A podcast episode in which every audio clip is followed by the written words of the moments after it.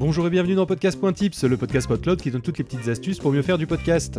Quand il s'agit de fréquence de publication, sachez tout d'abord que trop peu c'est toujours mieux que trop. Mieux vaut laisser l'auditeur sur sa faim que de le gaver de production. Rappelez-vous que vous n'êtes pas le seul podcast que vos auditeurs vont écouter. Laissez-leur le temps non seulement d'écouter complètement votre contenu, mais aussi d'en écouter d'autres. La valeur de votre podcast baisse aux yeux de l'auditeur s'il a beaucoup d'épisodes en attente de lecture dans son application de podcast. Pire, il pourrait se désabonner par dépit de ne pouvoir tenir le rythme. Donnez à vos auditeurs la possibilité d'attendre avec impatience l'épisode prochain. Donnez-lui de la valeur en le rendant plus rare.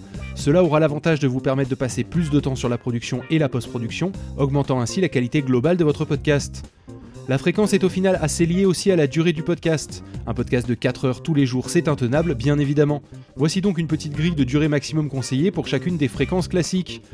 Quotidien 15 minutes, hebdomadaire 45 minutes, bimensuel 1 heure, mensuel 2 heures.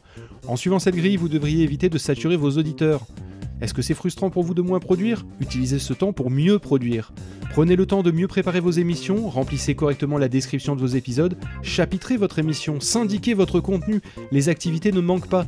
Et sinon au pire, faites une deuxième émission. Vous avez démarré avec un rythme de publication trop rapide et vous sentez que vous avez du mal à produire aussi vite qu'au début? Changez la fréquence de l'émission. Les abonnés seront de toute façon prévenus lorsque vous posterez un nouvel épisode, et c'est le principe du podcast, alors jouez-en et au final adaptez la fréquence aussi à votre envie. On se retrouve la semaine prochaine pour attaquer la première étape de la post-production, la musique.